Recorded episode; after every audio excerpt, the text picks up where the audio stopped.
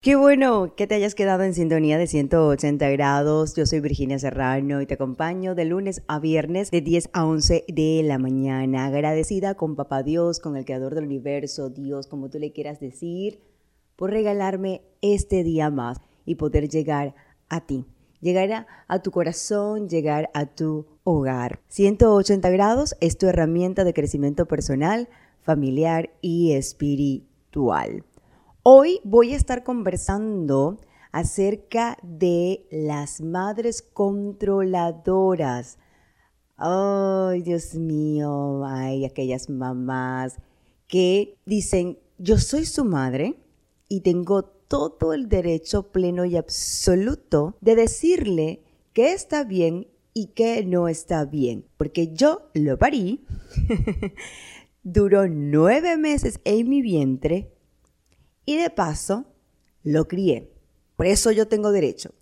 Bien es cierto que como madre tienes derechos, pero no el derecho de controlar. Tienes el derecho de compartir, el derecho de disfrutar de todo aquello que tú invertiste en su niñez. Porque vamos a hablar de madres controladoras con respecto a hijos adultos, ¿ok? Hijos ya mayores. Pero no tienes el derecho de controlar cada paso, cada movimiento, cada acción. De hecho, qué debes pensar y qué no debes pensar.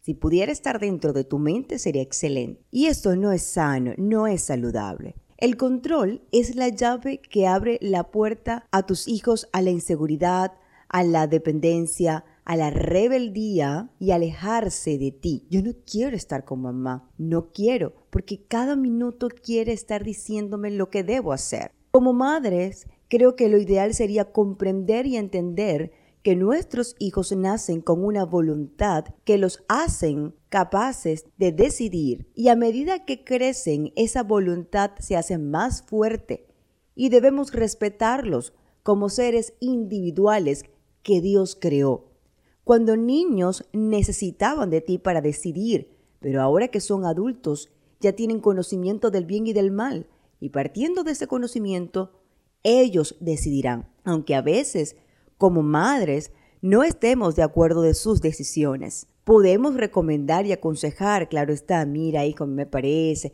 que esta persona o este negocio o lo que sea no es lo más indicado, pero tú no puedes decirle, no lo hagas, o imponerlo. No, porque si es adulto, tú puedes orientarlo. Mira esto y aconsejarlo, pero no puedes imponer o no debes imponer tu criterio o tu forma de actuar o elegir. Las madres controladoras no suelen asumir la independencia de sus hijos y tienden a deprimirse cuando estos niños grandes, para ellas, se independizan y se van a vivir fuera de su casa. Yo no vengo aquí a atacarlas, mamás, yo no vengo aquí a criticarlas, no, no. Con este tema lo que realmente quiero es que puedas, o mi intención, mejor dicho, es que tú puedas reflexionar sobre tus actos como madre, que tú puedas reflexionar sobre la importancia de entender que nuestros hijos crecen y deben asumir responsabilidades, deben asumir las consecuencias de sus decisiones y no podemos estar cada minuto o cada segundo diciéndole qué hacer. Esa es mi intención, que puedas comprender que ya crecieron y que tienen una individualidad. Otra característica, vamos a volver a las características de las madres controladoras, es que tienen miedo a perder el cariño de sus hijos cuando se hacen mayores y, se, sienten celos.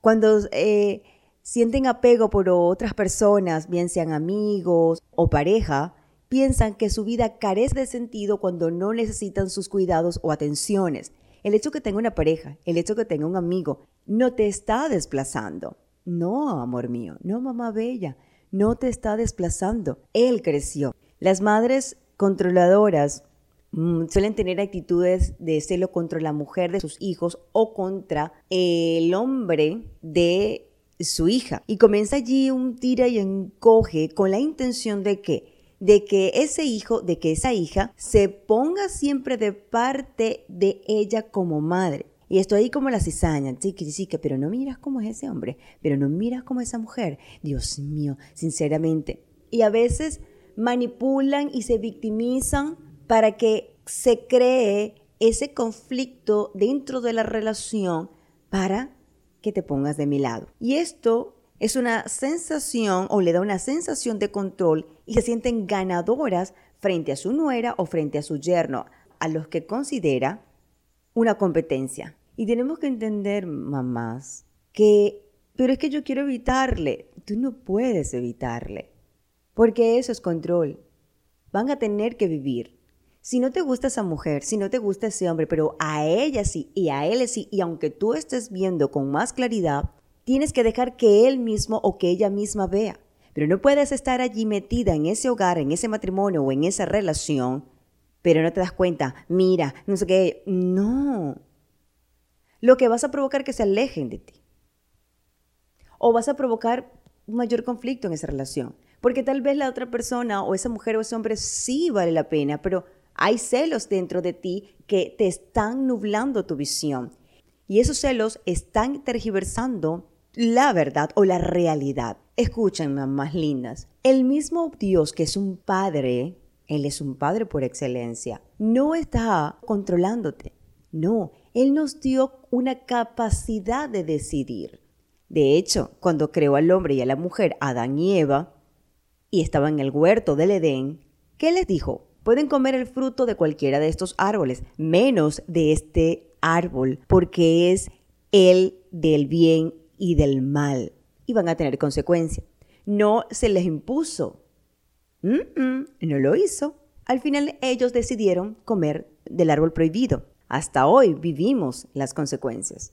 Pero nos damos cuenta, le dio una capacidad. El Padre Celestial va a respetar aún nuestras decisiones. Él es caballero. Y si Él lo hace, ¿por qué tú no? Si Él lo hace contigo, tú misma debes hacerlo entonces con ese hijo. No podemos evitarles, no podemos estar en medio. Todavía tienen 25, 30, 35 años y todavía estamos. Esa camisa estaba planchada. ¿Y no le feliz? no, porque es que yo veo que tú haces, haces, haces y no tienes nada. Pero bueno, pero a mí me parece que tú deberías casarte con esta mujer, tú deberías casarte con este hombre. Y le planificamos toda la vida a nuestros hijos y no no es así.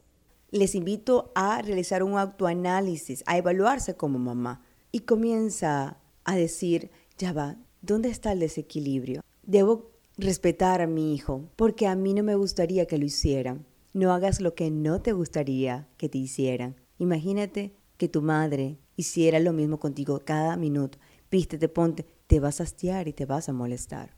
Te invito a reflexionar, a hacerte un autoanálisis y descubrir ¿Qué es lo que te lleva a esta conducta? Para los hijos, no debes sentirte en la obligación de justificar todos tus movimientos para satisfacer a tu madre.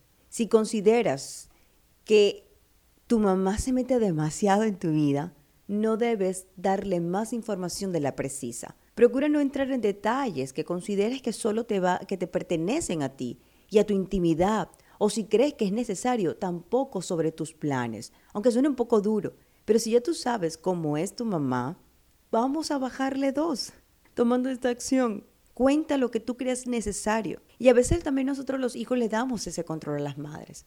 ¿Por qué? Ah, bueno, porque es mi mamá y yo tengo, estoy en la obligación de justificar todos mis movimientos. No. Segunda recomendación, si tu madre continuamente está cuestionando tus planes y está criticando tus actos, cuéntaselo una vez que ya hayas realizado esos planes o que estés en acción. De esta forma no te va a hacer dudar o sentirte culpable o hacerte sentir culpable por hacer algo que ella no desea que hicieras o por no haberlo hecho a su manera.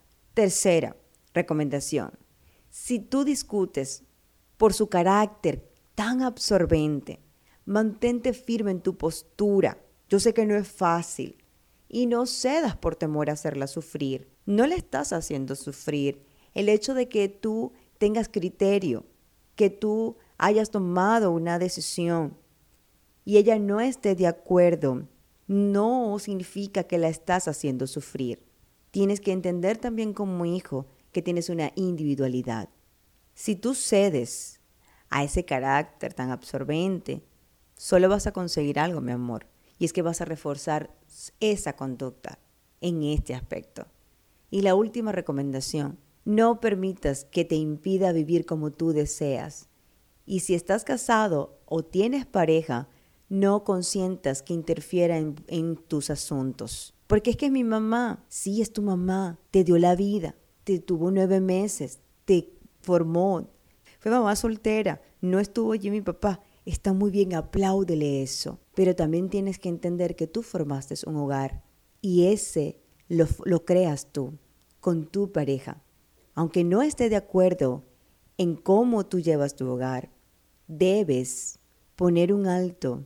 Es mi recomendación. Debes, porque si no también va a intrometerse aún en la educación de tus hijos o en la organización de la casa. Pinta así, arregla así. Llegan. Este cuarto porque está acomodado así. Llegan y acomodan y todo y desacomodan porque a la manera. No, hay un nuevo hogar. Para los hijos y para las mamás, para nosotros poder iniciar el cambio, es necesario Dios. Porque Él es el único que te va a permitir ver tus valencias. Él es el que te va a llevar al equilibrio. Él es el que te va a hacer. Él es quien te va a confrontar contigo mismo. Porque a veces con nuestra fuerza no lo logramos. No vemos con claridad.